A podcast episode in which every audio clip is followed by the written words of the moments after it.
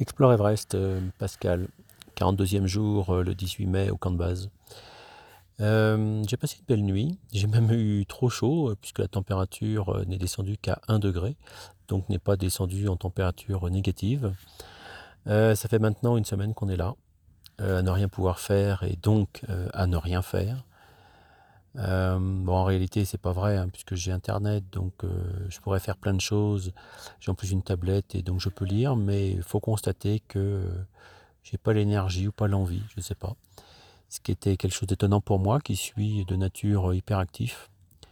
Alors, est-ce que c'est l'effet de l'altitude euh, qui joue sur le mental, comme le dit Christophe, ou est-ce que c'est l'effet de l'emprisonnement? Euh, J'avais pas la réponse.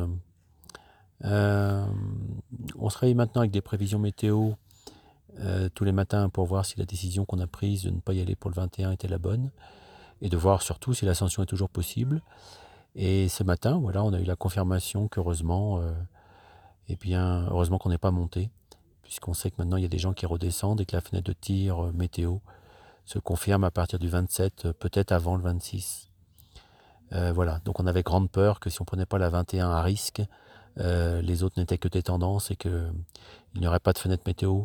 Maintenant, on sait que euh, voilà, il y aura une fenêtre météo le 26 ou le 27. Ça reste encore dans nos cordes en termes de timing, ce qui fait que ça détend l'atmosphère pour beaucoup euh, qui avaient le stress de ne pas pouvoir monter si on ne faisait pas le 21. Bah, bah, le matin, au petit déjeuner, hein, c'est comme tout le monde, tous les autres jours, hein, deux œufs sur le plat, avec un thé, plus un pancake indigeste. On compense un peu avec des petits gâteaux secs, sucrés et du pâté, donc ça fait un cocktail un peu curieux. Il faut bien avouer qu'il y en a qui commencent à plus vouloir manger d'œufs le matin. On n'en peut plus de ce régime alimentaire. Hein, euh, c'est en gros c'est poulet frites le midi, poulet frites le soir, enfin des, frites euh, avec des pommes de terre, du poulet un peu pané, un peu épicé, euh, parfois des pâtes, parfois du riz. Bon moi ça me va, mais c'est vrai que c'est tellement toujours la même chose sans légumes que c'est assez compliqué. Euh, toujours sur notre euh, condition physiologique, c'est assez étonnant. Ce matin, euh, pour le petit déjeuner, je suis rentré comme d'habitude dans ma tente. Et puis je me suis recouché, je me suis endormi pendant deux heures. Alors pour moi, c'est incompréhensible. D'abord parce que je ne fais jamais de sieste. D'abord parce que je dors toujours entre 6 heures et 7 heures. Là, je dors 9 heures et en plus, je fais deux heures de sieste le matin. Donc voilà, je m'interroge sur ce que je suis en train de devenir. Qu'est-ce qui se passe à l'intérieur de mon corps sur le plan physiologique? Voilà, c'est très étonnant pour moi de, voir ça. Une petite discussion avec le docteur, hein, Christophe, euh, nous a appris que de toute façon, si on restait à 5350 mètres ici, la physiologie du corps faisait que ça attaque le système immunitaire, ça diminue les muscles, etc. Et que euh, on ne pourrait pas vivre plus de six mois. Au bout de six mois, on finirait par mourir. Quand on pense qu'on est là déjà depuis un mois, ça fait rêver. Sinon, euh, j'ai reçu un petit mot qui m'a fait beaucoup plaisir une collaboratrice qui m'a dit que finalement mes poèmes euh, donnaient une, dimension euh, différente à cette histoire euh, Explore Everest. Et j'avoue qu'en lisant ce, petit mot, même de deux personnes qui allaient dans le même sens, je me suis aperçu que voilà, mes larmes coulaient sur mes joues d'émotion, me disant que finalement ces poèmes permettaient de transmettre des messages, transmettre de l'émotion aussi.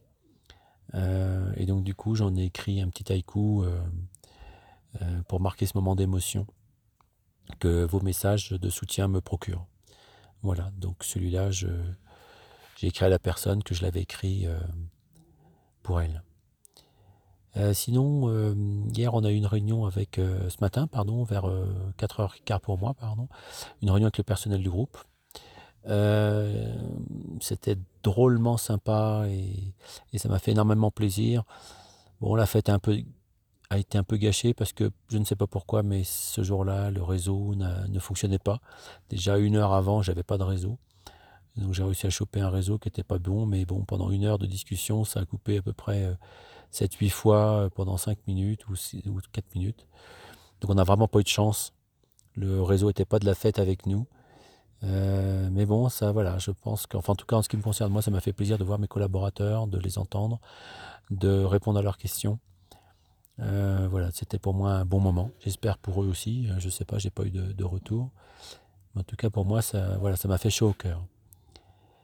Et puis, et puis ce soir, voilà, au dîner, ben, Christophe a amené une enceinte Bluetooth et puis ça a changé complètement d'ambiance au dîner, même s'il y avait des musiques que j'aimais pas forcément trop, mais voilà, découvrir la musique des autres ou redécouvrir des musiques que je connaissais et, qu'on apprécie ou qu'on a oublié, c'était vraiment voilà, une belle soirée qui nous a sorti de notre ordinaire, parce qu'ici nous ne sommes que dans l'ordinaire de, des heures qui passent, des jours qui passent, des alternatives, neige, froid, chaud, euh, avec rien d'autre à faire. Donc c'était voilà une, belle soirée, donc une belle journée avec, euh, l'interaction avec, euh, avec les hommes et les femmes du groupe The Cat.